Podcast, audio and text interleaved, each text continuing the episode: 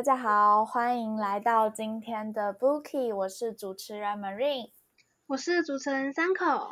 今天呢，是我们 Bookie 节目踏出的一个新的一个篇章，因为呢，过去我们比较多聊的，比较都会偏向是爱情类啊、言情类那样子方面的电影跟书籍。可是呢，今天我们呢跟三口准备的这个今天要介绍的这本书呢。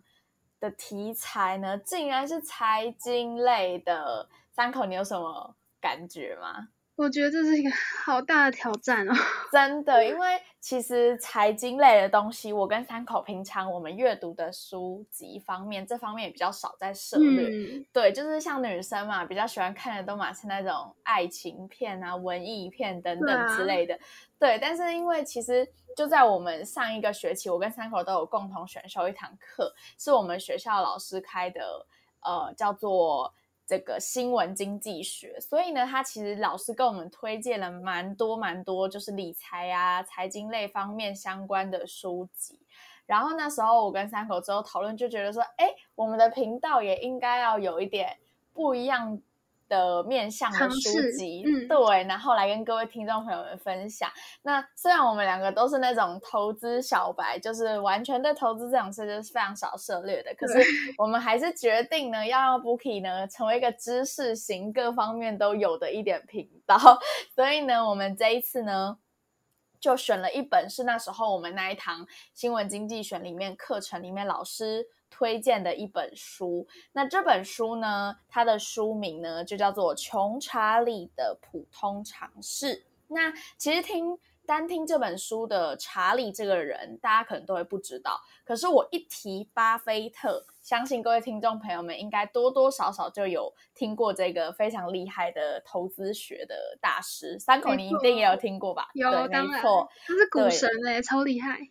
对，那当然赚钱的门道大家都想要有。那其实，在现今的一个二零二一年的这个时代，也有投资方面更多不同的讯息啊，还有一些 ETF 啊、基金、股票等等，跋山倒树而来的各种赚钱的一个方式，还有投资的一些小小的学问，都非常非常多。那穷查理的普通常识的这本书呢的这个查理，他的本名其实叫查理蒙格。那这位非常厉害的老先生呢，他其实是巴菲特长达五十年的智慧合伙人哦。那这一本穷查理的普通常识呢，其实呢就是查理的关于他自己的一些投资上面的一些心法，还有他自己的一些呃学习的一个投资的历程。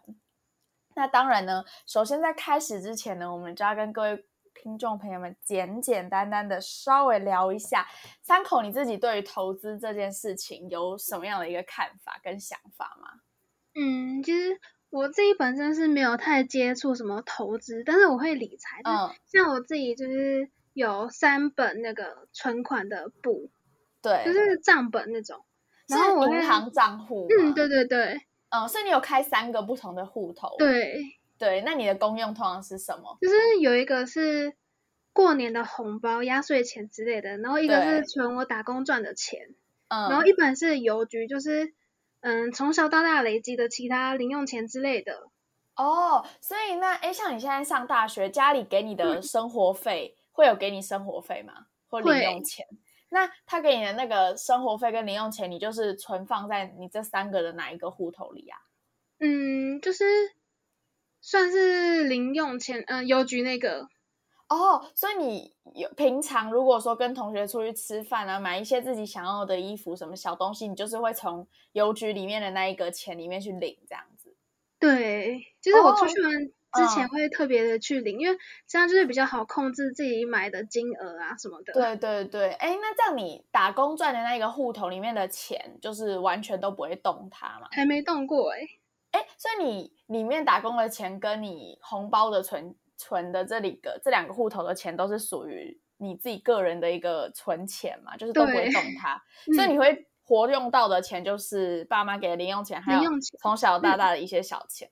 嗯，没错。那我也跟大家分享一下我自己，因为其实我今天大概是现在是八月嘛，那其实我七月底的时候才刚满二十岁。然后对，因为我算是比较小，就是我们这个这一代属蛇的人，我算是比较年尾的小孩，所以我比较晚二十岁嘛。那其实二十岁才可以去开户，然后如果是未成年开户的话，超级麻烦，就是可能要签很多同意书，对，还要你的双方父母代理人都要到，就是程序非常的繁琐。所以呢，大部分人可能都会等到二十岁的时候自己去开户比较方便。那没错，我也是选择在我二十岁的时候来进行我自己的一个开户。那因为其实我身边的人，就是像我爸妈，他们两个都是比较属于很少在买股票的。因为我记得之前我爸有简单的跟我说过，就是他自己在买股票的时候，就是他好像没有这方面的一个偏财运，然后所以他就觉得说他买股票比较容易亏钱，所以他就选择别的一个投资的存钱方式。那我自己的话是，像是我男朋友跟我哥哥，他们就是都是属于有在买那种股票的，不管是呃美股或台股，就是各种方面的一些投资的一个资讯。所以对于我来说，我自己就有点潜移默化，我也觉得说，哎，那我应该要去投资理财，就是毕竟我真的是觉得你不去理钱，钱真的不会理你，对，就是一直放在那边。对，就是你就放在那边嘛。那既然你就要都要让它放在那边，你不如去查一些资料，然后让钱滚钱，才会更多钱嘛。就是也算是一个被动收入这样。嗯，对，所以那时候其实我自己就有规划。我的就是等我二十岁之后开户要怎么样去处理？那所以其实像刚刚三口是分了三个账户嘛，对不对？然后其实像我自己现在也是开了一个三，我自己也是开了三个账户。那我的那个使用方式其实跟三口蛮像的，因为像我自己开了三个账户，其中呃一个是中信卡，这是我前阵子才去开的。然后因为中信它其实有跟 Line 做一个合作，然后呢，我们现在。人手不是都有用赖，所以赖其实蛮频繁的。对，然后对，然后赖里面还会有一些贴图主题的回馈，一些 Line Points 等等的一些点数。然后，因为我就觉得有时候会花那种三十块那种小钱去买赖的贴图，我觉得很浪费钱。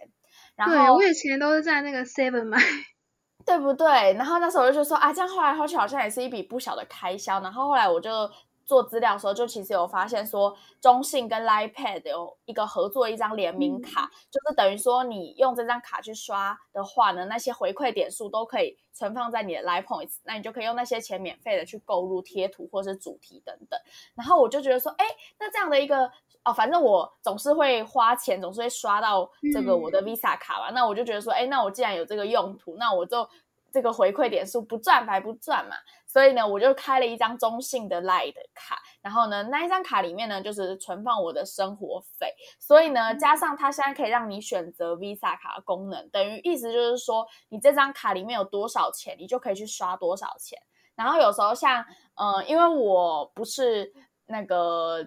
就是有自己的信用卡的人嘛，所以呢就没有那种所谓信用额度的问题。那例如说我们去全联啊，有时候可能会买一些饼干或者是买一些食物，那我这时候就可以用这个卡来刷，那我就会有这个回馈点数，我就觉得很棒。所以呢，我就申请了，对啊，我就申请了一张中信的这个来配卡。然后第二个呢，第二张卡呢是一张合作金库的卡。那这张卡呢，其实是因为跟我现在就是公司的。那个合作银行有关系，所以我就被迫一定要办一张合作金库的卡。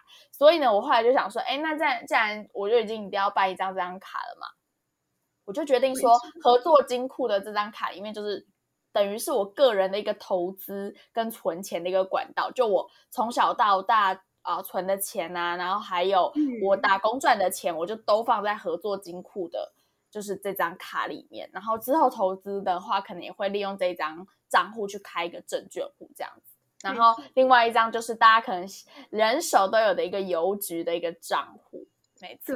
那其实我真的是觉得钱跟投资这件事其实是越早开始越好，所以呢，真的是觉得大家可以就是去规划一下自己平常的一个消费习惯，然后呢，可以去做一个自己适合自己的一个投资方式。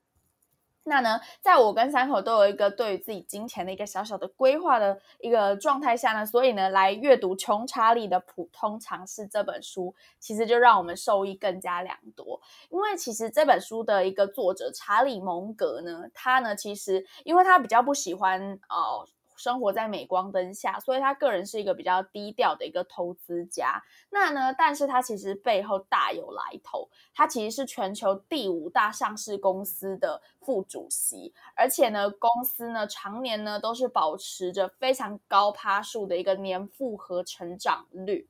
那在蒙格他的投资生涯当中呢，他有几个必须要遵守的他自己的一个传统精神。那呢，这些他的一个传统的一个投资心法呢，都会在后续的章节跟大家做一个详细的分享。那其实我这边呢，先在我们一开头的时候，我自己看了这本书，其实了解到很多，像是我们这种投资小白啊，一知半解，都不太懂说投资这件事情应该要怎么样去呃看好一家公司未来的成长，或者是它未来几年的一个配息等等之类，对我们来说可能都会觉得哦很复杂。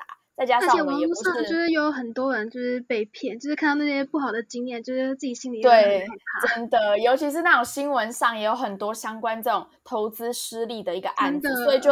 对我们这种不是说有非常非常巨额钱的人，对我们来说，我们努力辛苦存来的钱，一。步一步的投资都非常需要谨慎。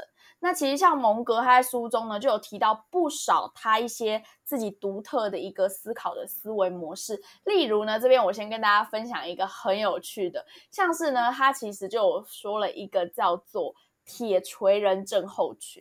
相信没有看过这本书的听众朋友们，应该很少人有听过这个。像三口，你之前还没阅读这本书的时候，你知道这个名词吗？当然不知道，铁锤真的，我完全也不知道。但是其实读了这本书之后呢，其实蒙格就是说啊，铁锤人症候群指的就是在手里拿着铁锤的人眼中，世界就像是一根钉子。那其实白话文来说，就像是顽固死板，然后又不知变通。但是这其实就是我们在挑选股票里面非常致命的一个点，因为其实像是例如说，我们看好像现在大家都说台积电这只股票。非常棒，非常好，大家拼了命都想入手它。那其实，在跟着这个盲目跟风的一个状况下，其实你真的有去了解过台积电这家公司背后的一个呃各方面的它的产产业的前景啊、管理风格啊、公司形象啊等等这些非常细节的地方，不知道大家其实是不是有没有去细细的做过一个功课？但是其实呢，蒙哥他就是说，像是我们在挑选股票的时候，如果说你是一个财经背景出身的人，那你可能就会注重说，哎，基本面、技术面等等的方向。但是如果你是理工科系出身的人，那你看这家公司的时候，你就会去看它的产业前景。那如果你是气管的方面的呃毕业的话，你可能就会在意说，哎，这家公司的管理风格、公司形象等等的。所以其实投资股票就很像瞎子摸象，其实每个人都对，但也都错。那那蒙格呢，在投资部分，他也非常主张所谓的价值投资。那什么是价值投资呢？所谓他就是说，像我们投资嘛，大家可能都会把投资这件事情想得很复杂。其实之前我在上网看过一些网络上的分享的时候，就看过很多人说，他一辈子都想着要去投资这件事情，他也知道投资很重要，可是他永远都没有踏出那一步。因为就是会觉得说投资这件事情很麻烦呐，又要担心一些风险等等之类。但是其实大家都一定要谨记一个原则，就是投资理财有赚有赔，这个是真的。但是呢，像是蒙哥他就很简单的点出了一个重点，就是说我们什么叫做所谓的一个价值投资，其实就是我们要找出。这家公司它的价值是被低估的。那我们在这间公司的股价比它的价值还要低的时候，它其实这家公司就对我们来说产生了投资价值。那这时候投资人呢就可以用便宜的价格去买进该公司。那等到这家股价呢之后，公司股价上涨之后呢，我们再把它卖出，这时候我们就会赚得其中的利润。那这也是所谓巴菲特的一个投资哲学。而且呢，其实呃，蒙格跟巴菲特呢，他们两个呢都非常的呃提倡说，所谓不要去投资他们不懂的东西。也就是说，例如像我自己，我们读的是新闻系，可能我们对于一些理工科的产业比较少在涉略，但是我们可能多多少少都会耳闻到大家说，哎，台积电很好，我们要买进，怎么样怎么样之类的。但是这边并不是说我们去买进就不好哦，可是说如果我们去投资一个我们比较稍微少涉略、不太懂的一个东西，就算那笔投资看起来很吸引人，也可以提高很高的报酬率。可是对于巴菲特跟蒙格来说，他们是不会盲目投资的哦，因为他们说他们很清楚自己的一个能力圈，如果跨出了这个能力圈，我们可能就会没有办法去客观的评估这件事的投资。所以呢，蒙格跟巴菲特的投资哲学呢，只分为三类，也就是所谓的可以投资、不能投资跟太难理解。那没错，现在呢，我们第一单元呢就点到为止，休息一下。第二单元马上给你更深入的了解。广播世界魅力无限，世新电台带你体验。你现在收听的是世新广播电台 AM 七二九 FM 八八点一，我是陈绮贞。知道吗？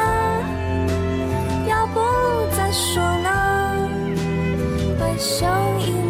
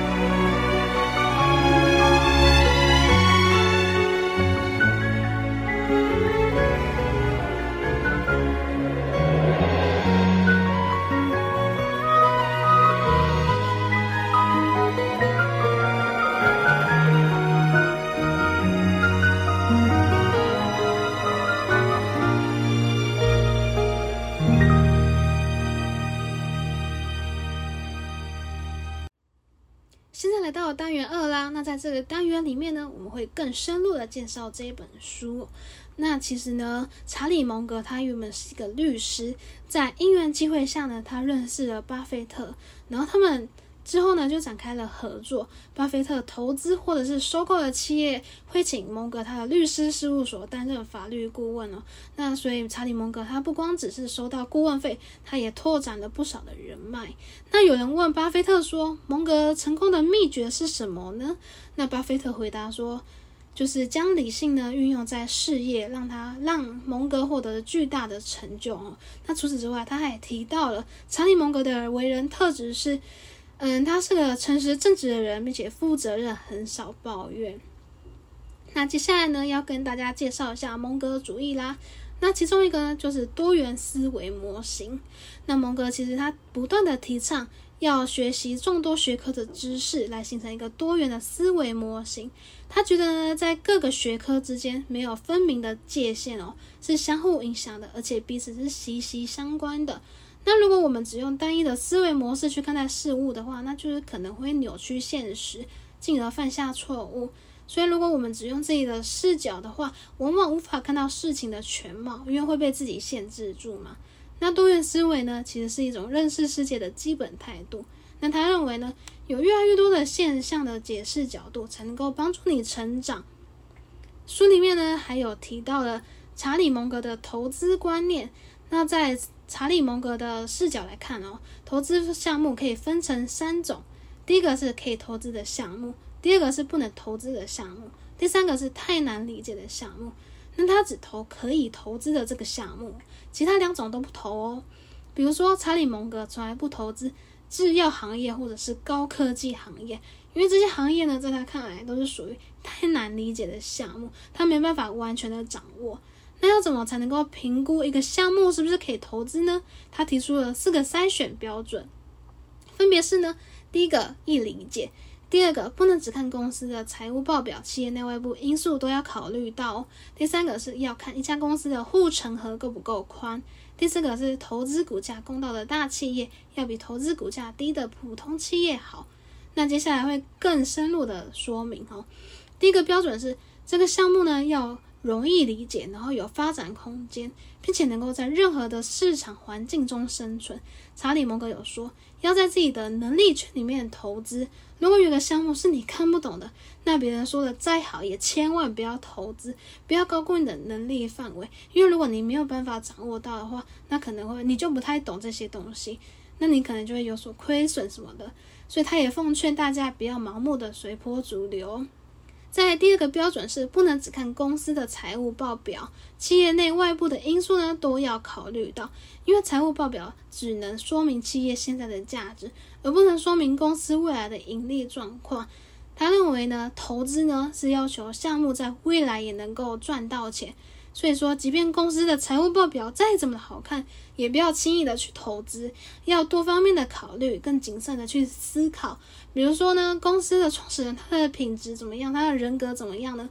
或者是供应商他能不能够保证的供应，或者是还有没有库存状况等等，这些都是需要仔细考量的哦。再来第三个标准是要看一家公司的护城河是不是够不够宽呢？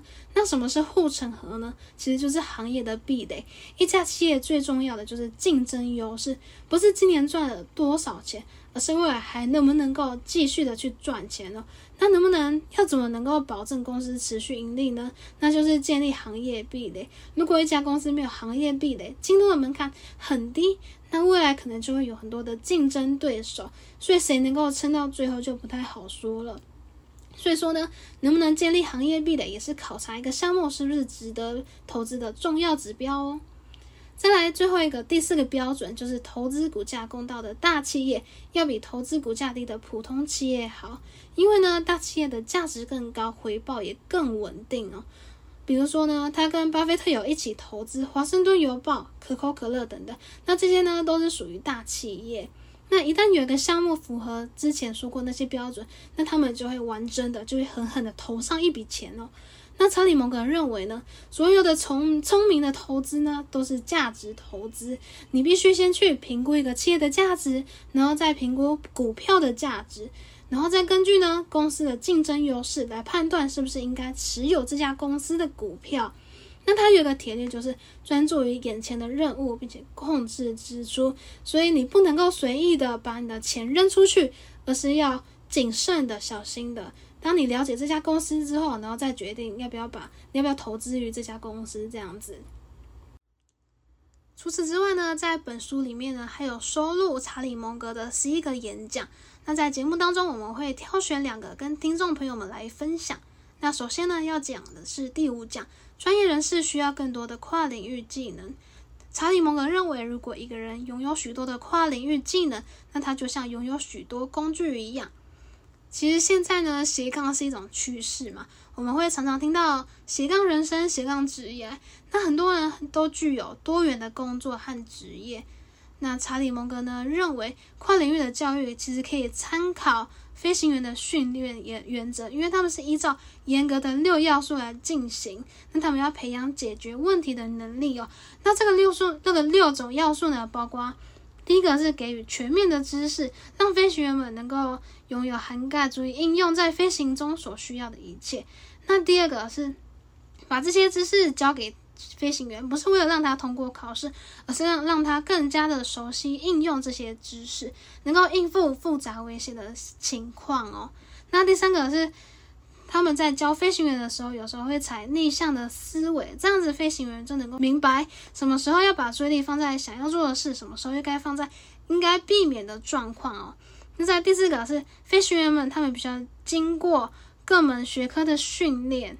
把未来因为错误操作造成损失的可能性降到最低，最重要的操作步骤，然后他们必须要用最严格的训练，达到最高的掌握水准哦。第五个是他们必须要养成核对检查清单的习惯，因为呢，在飞行业行里面来说，嗯，他们的机械仪器都是非常精精密的，所以他们要非检查的非常的清楚。在第六个，在接受最初的训练之后呢，他们必须要掌握这对这些知识的掌握，然后经常使用飞行模拟器，以免在遇到罕见但是很重要的问题时候，对所需的知识生疏了哦。那查理·蒙格呢？他觉得必须要让学生学习大量的跨领域知识，并且持续掌握能够应用在自如的所有的必要技能。那他提到，现在的教育呢，其实是太过局限单一了。但是呢，很多问题往往牵涉到许多的领域，所以如果只用单一的领域来解决问题的话呢，就像玩纸牌，但是只靠王牌来取胜，是相当的危险的。那查理·蒙格他觉得呢，跨领域的教育要从制度里面开始改变。比如说呢，他有提到了要增加必修课，而不是选修课。为什么呢？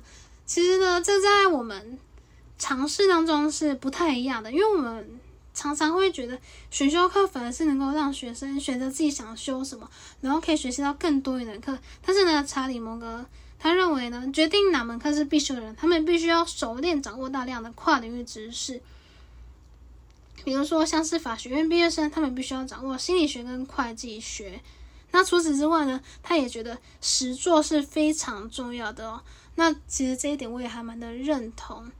因为呢，在其实，在我们新闻学系的系上的课程里面，还蛮多实作的课程，包括软体方面的。那我们有新闻排版课，新闻排版课的话，主要是学 Adobe 的 InDesign。那新闻影音课的话，就是学习如何剪辑影片。那其实，在这两堂的课程当中呢，我们不光只是听老师的理论，教我们怎么。使用就是哪个步骤哪个步骤这样子下去，我们还会实际的在电脑教室里面去应用。那我觉得通过这种方式呢，能够让我们学会实际应用，而不只是理论。那我在书本上面其实有看到一句话，就是知识就是力量，但是当你学会使用知识，那才是真正的厉害哦。再来是第十讲蒙格的普通常识。那在这一讲里面呢，有提到了蒙格他从人生经验里面收获到的智慧哦。蒙格他认为呢，要让自己配得上拥有的东西。那他有讲到了许多的观念。第一个是避免懒惰和言而无信。那第二个是避免极端的意识形态。那在书本里面呢，有举一个例子哦。在斯堪的纳维亚里面，有一群人，他他们喜欢独木舟，他们征服了斯堪的纳维亚的所有的激流，所以他们认为，他们自认为呢，他们可以驾驭独木舟，并且征服北美洲的大漩涡。结果发现，他们到那边之后，死亡率是百分之百。那勇于挑战呢，固然是好的，但是要评估自己的能力哦。那这个大漩涡呢，就是我们大家都应该要避免的。那他还有提到概念，就是避免自我服务偏好。如果你常常认为自己很可怜，那你就可能会让自己的生活真的变得很可怜。那我们呢，也要避免以自我为中心，就是认为自己是对的，是最好的。蒙格也有提到说，我们应该要更勤奋。如果我们想要在某个领域出人头地的话，那么就必须要拥有强烈的兴趣。我们可以强迫自己，我们要强迫自己把事情呢做得更好，好还要更好。但是我们没办法将强烈兴趣的事情。没有强烈兴趣的事情做到那么棒、那么出色嘛？所以如果有机会的话，要想办法去做我们有强烈兴趣、有强烈兴趣的事情哦。在这个同时呢，我们要非常的勤奋。但是人生当中嘛，难免会遇到沉重或者是不不公平的打击。那有些人能够挺过去，有些人不行。那这个时候呢，正确的态度就非常的重要，因为正确的态度呢，可以引领我们做出正确的反应。其实生活当中的每一次不幸，无论是多么倒霉，都是一个磨练的机会。每次不幸呢，都是我们汲取教训的良机哦。所以他认为呢，人们不应该在自怜当中沉沦，而是应该利用每一次的打击来自我提升。哇塞，我真的非常的认同这一段话哦。其实呢，挫折有时候会带给我们很多的伤害或者是痛苦，但是呢，如果我们能够从里面，从挫折当中收获一点，成长一点。那也是很值得、很珍贵的经验。那查理·蒙格呢？他也有提到一个逆向思考，他觉得透过逆向思考能够让我们想得更清楚，让问题呢变得更容易解决。那他一般呢会先弄清楚应该别做什么事情，然后再考虑接下来要采取的行动。哇，我觉得这个也是颠覆我的想象，因为我们一一般人认为就是要按部就班去做，然后。就是等做完事情之后，才再来检讨我们不应该做什么事情。那在其实呢，我有参加学校的世新大学竞赛大使新传人嘛。那在新传人的任务里面，就是要向高中生介绍我们的，嗯，我们认识的校园。那在这个时候，在新签会的时候，我们就会去思考，站在他们高中生的角度来思考。嗯，怎么样讲才能够引起他们的兴趣？那如果我是高中生呢，会想听到什么呢？我会想认识学校的什么呢？那我觉得透过反向思考，就是可以让我更能够引起高中生们的兴趣，所以这是非常有帮助的哦。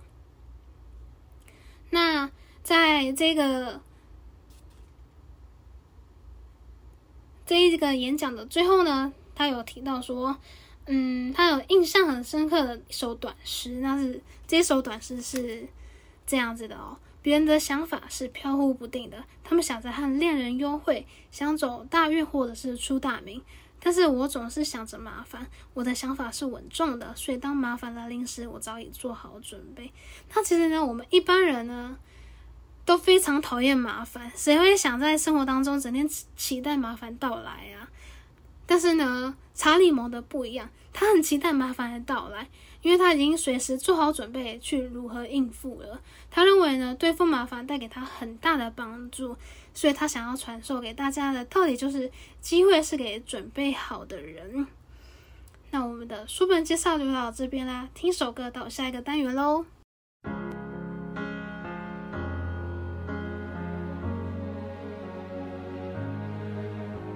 She may be the face I can't forget, a trace of pleasure or regret. Maybe my treasure or the price I have to pay. She may be the song the summer sings, maybe the chill the autumn brings, maybe a hundred different things within the measure of a day. She may be the beauty or the beast, maybe the famine or the feast, may turn each day into a heaven or a hell. She may be the mirror of my dreams, a smile reflected in a stream. She may not be what she may seem inside her shell.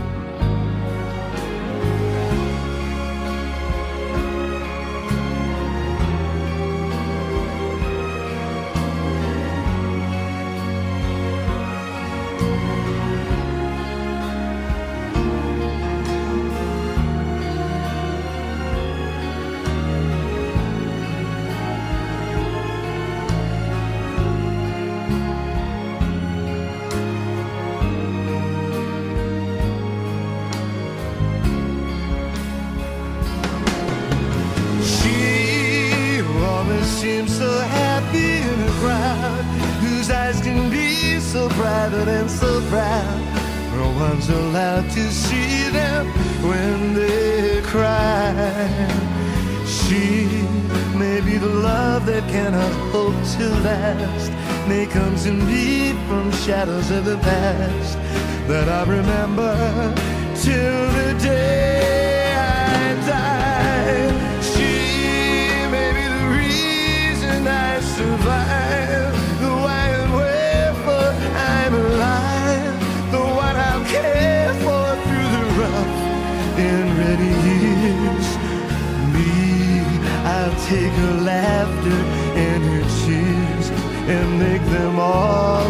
Souvenirs. For where she goes, I've got to be. The meaning of my life is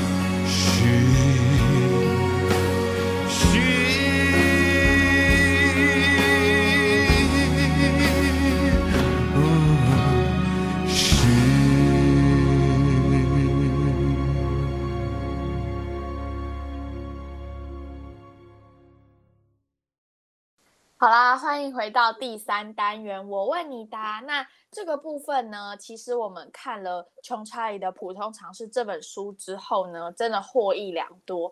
那呢，我们也设计了两个很简单的问题，想要跟听众朋友们做一个简单的 Q&A 互动。那首先呢，第一个问题就是想要问大家，在这个呃刚大学毕业的时候，二十几岁，大概二十三、二十四出头的时候，大家对于投资理财这方面有没有什么样的规划呢？那这边呢，先问问我们的三口，三口你自己对于之后未来的投资规划有没有一个什么样的一个想法？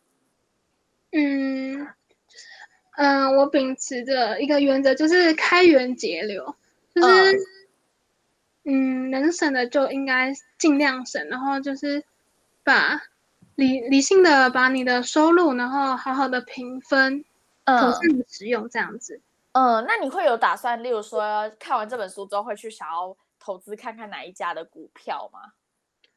我还没有那么快决定，因为我觉得就是要更慎重的，就是更深入的了解这家公司怎么样，然后还要学嗯一些投资的技巧嘛。就是我感觉我自己的能力还没有到那么充足，所以就还不会贸然入场。对，那你有没有就是觉得自己比较看好未来什么样的产业？就可能是你之后会想要投资的，哦，AI 产业感觉很不错。所以你可能会去往 AI 这个方面去做嗯投资。哎、那你家人之间会投资吗？会，嗯、我们家的投资方式就是比较保守，就是我爸嗯妈他们是投资那种比较大的公司，就是他们的赚的赚钱比较，嗯，比较就是比较稳稳定。嗯呃，我知道，因为其实蛮多人就是投资，就是他就是有把握一个原则，就是大公司、上市公司、大公司投就对。例如说像什么红海股票、红海、台积电，就这种 非常非常大的公司，然后大家想说啊，反正它也不会倒嘛，就买它的股票也是 OK 对啊，其实前阵子有一个新闻很夯，可是我自己其实没有对这方面有很深入了解，不知道三口你有没有听过？就是万海这家股票，没有哎、没听过。对，反正就是航运股，因为今年疫情的关系，所以全球的物流等等之类的航运的一个相关股票，长荣啊、万海等等之嗯类的，就非常非常的夯，然后航运股就一时之间冲上了就是股票的投资排行很前面。但是因为我自己是比较少研究这个，只是稍微有听到啊、呃风声说这个。航运股最近很夯，那其实像我自己呢，我未来有打算，我可能会蛮想要试试看买 ETF 的，这是我自己的一个投资理财的规划。因为其实 ETF 就有点像是分散风险的一个 ETF 方式是什么啊？它就是呃，有点像是我们投资的时候会分散风险的一种投资方式，等于说嗯它不会一次买一家公司的股票，而是有可能哦全台湾五十大家的公司你都一并买入了，这样子就是等于一个哦分散风险的投资啊。然后我觉得也还蛮适合我这种比较不喜欢盯盘啊那种等等，就是没有嗯很多时间，就比较属于一个懒人投资法啦，可以是我自己的一个小小的投资打算，但是之后可能还会再看呃实际上股票的一个情势再去做微调这样子。那也非常欢迎呢各位听众朋友们跟我们分享一下大家呢的一个投资理财的方式是什么。那我们也会在官方 Instagram 上面做一个问答啦。那我们今天呢还有就是呃第二个问题想要问。各位观众朋友，就是想要请各位观众朋友们自己呢，有没有身边人有一个投资相关大赚或者是大赔等等一些有趣或是一些惨痛的一些经验，可以跟我们分享。那这部分呢，我们也会在我们的官方 Bookie 的 Instagram 上面做问答，也非常欢迎大家上去跟我们留言互动。那我们经过一个筛选之后，觉得比较有趣的题目，会在下一期节目跟大家做一个有趣的回顾。那我们就休息一下，马上回来喽。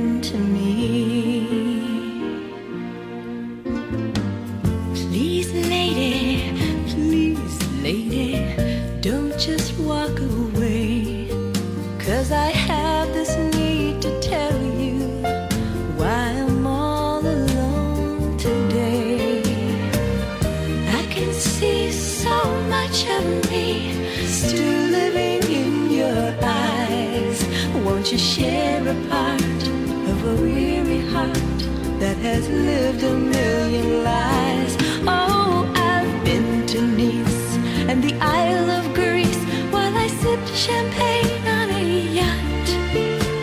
I moved like Harlow in Monte Carlo and showed 'em what I've got. I've been undressed by kings and I've seen some things that a woman supposed to see. I've been to paradise, but I've never been to me.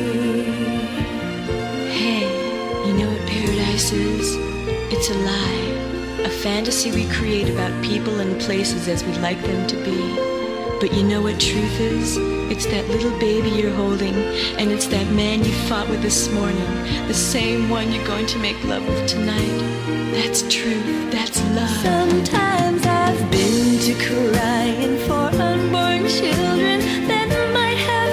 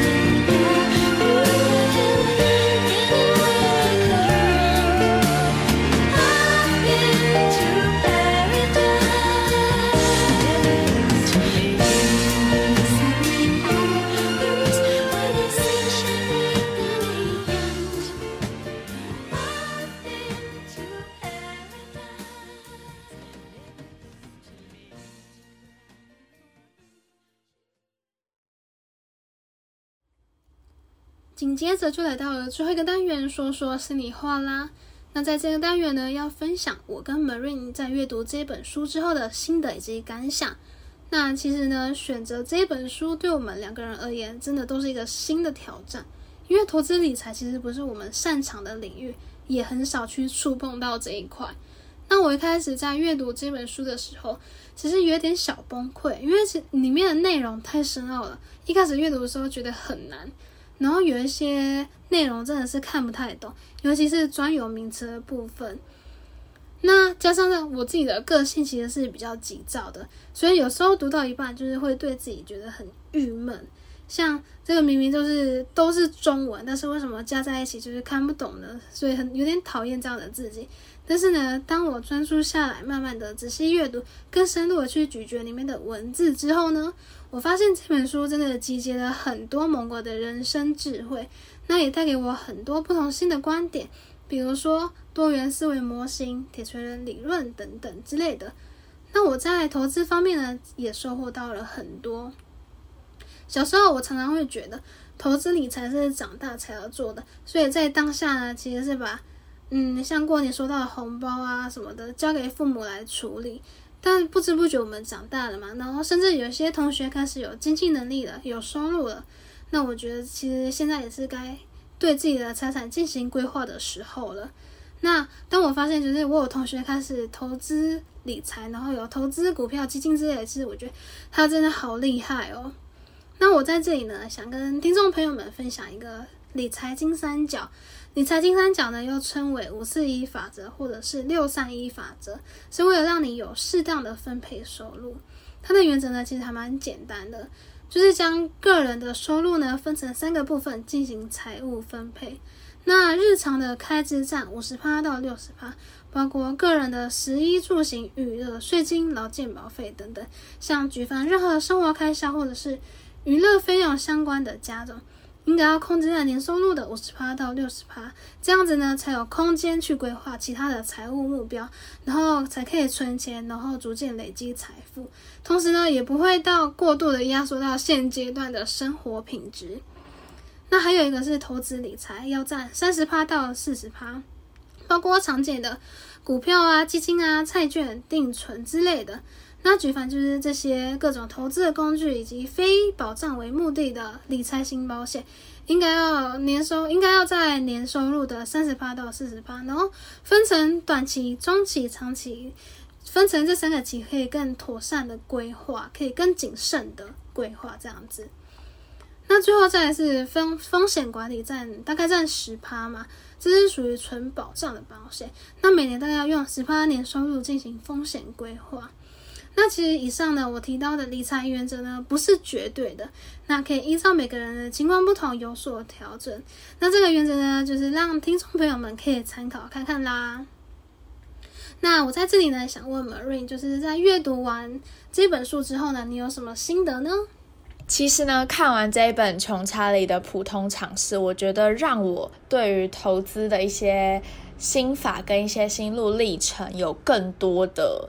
了解。那虽然说这本书呢，其实呃主要是在讲查理蒙格先生他过去很多年来的一个公开演讲。那这本书里面也有长达十一篇的演讲稿，完全很全面的展现了呃蒙格先生他传奇人物的风趣又睿智的一生。那我觉得呃。通常像我这种投资小白，所以就会很想要去了解，说别人都是怎么样去进行一些投资。所以当然，我们就是要从成功者的身上学习经验。所以这本书呢，它内容不但很丰富，而且很厚实，足足有五百页。那大家可以花呃一些时间去把它阅读吸收完。那我觉得每次这本书呢，里面让我印象很深刻，就是蒙哥他有说，每个人都应该要努力。让自己去配得上拥有的东西，就好比说找配偶这件事好了，大家都想要找到一个很优秀的配偶嘛。可是呢，最重要的是你前提必须你自己本身就是一个值得拥有好配偶的人，因为从定义上来说，这件事就是好配偶他不可能是傻瓜嘛，这就是很简单的道理。所以你要得到你想要的东西，最可靠的一个办法就是你要让自己。去配得上他，拥有他，所以呢，蒙哥先生就一直不断的在书中提醒各位，一定要很勤奋，因为呢，其实他自己这一辈子的过程中，他遇到的人呢，都极其勤奋。那聪明的人之所以可以集结在一起呢，其实就是因为他们彼此之间配得上对方，而且都很坚持要呃终身学习这件事情。那我觉得这本书呢，呃，有一点微微的深奥，就可能我们一开开始在阅读的时候不太能够去理解。可是，如果透过不断不断的去仔细重复的阅读、深刻的思考，我们就领会蛮多，而且对投资上面也会达到一个很多的帮助。那我觉得，呃，除了讲到很多价值投资啊，还有一些跨领域思考跟铁锤人症候群啊等等这些，呃，十一讲里面特别特别深刻的这些，呃，深刻的分享方式。都让人学到了很多。然后，其实投资这件事呢，我们可能没有入场过的人都会觉得啊，这件事很难，离我们很遥远。但是，我觉得我自己呢，就渐渐的越来越呃，看完这本书就觉得说，哎，那其实我了解到几个比较重要的操作心法之后，就是不要管了，就是直接进场，直接投资，然后不要了解去。哦，投资自己不熟悉的领域，那一定要做好事前的功课，并且做好一个投资理财有赚有赔的这个心理建设给自己。然后呢，相信大家也可以在投资这条路上呢，渐渐的越走越顺利啦。那我们就下次再见喽，我是 Marine。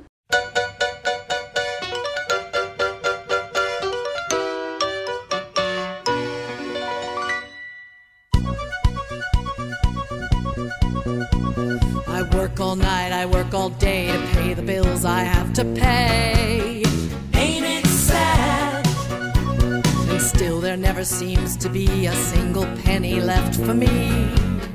That's too bad.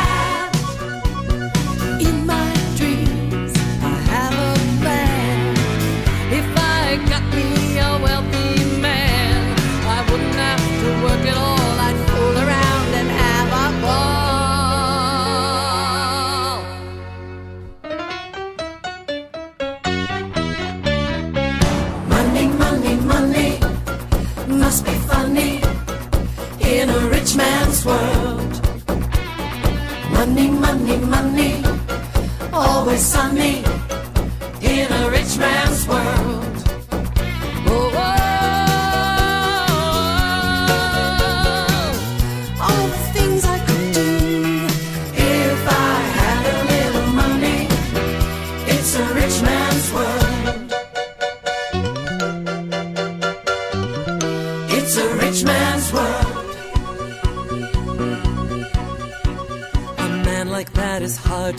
But I can't get him off my mind.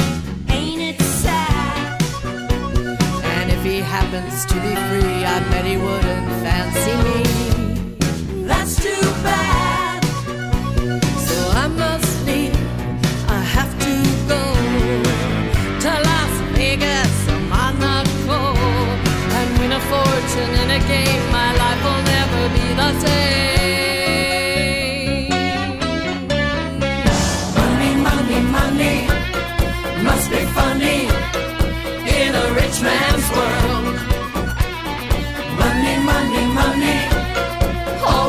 in a rich man's world.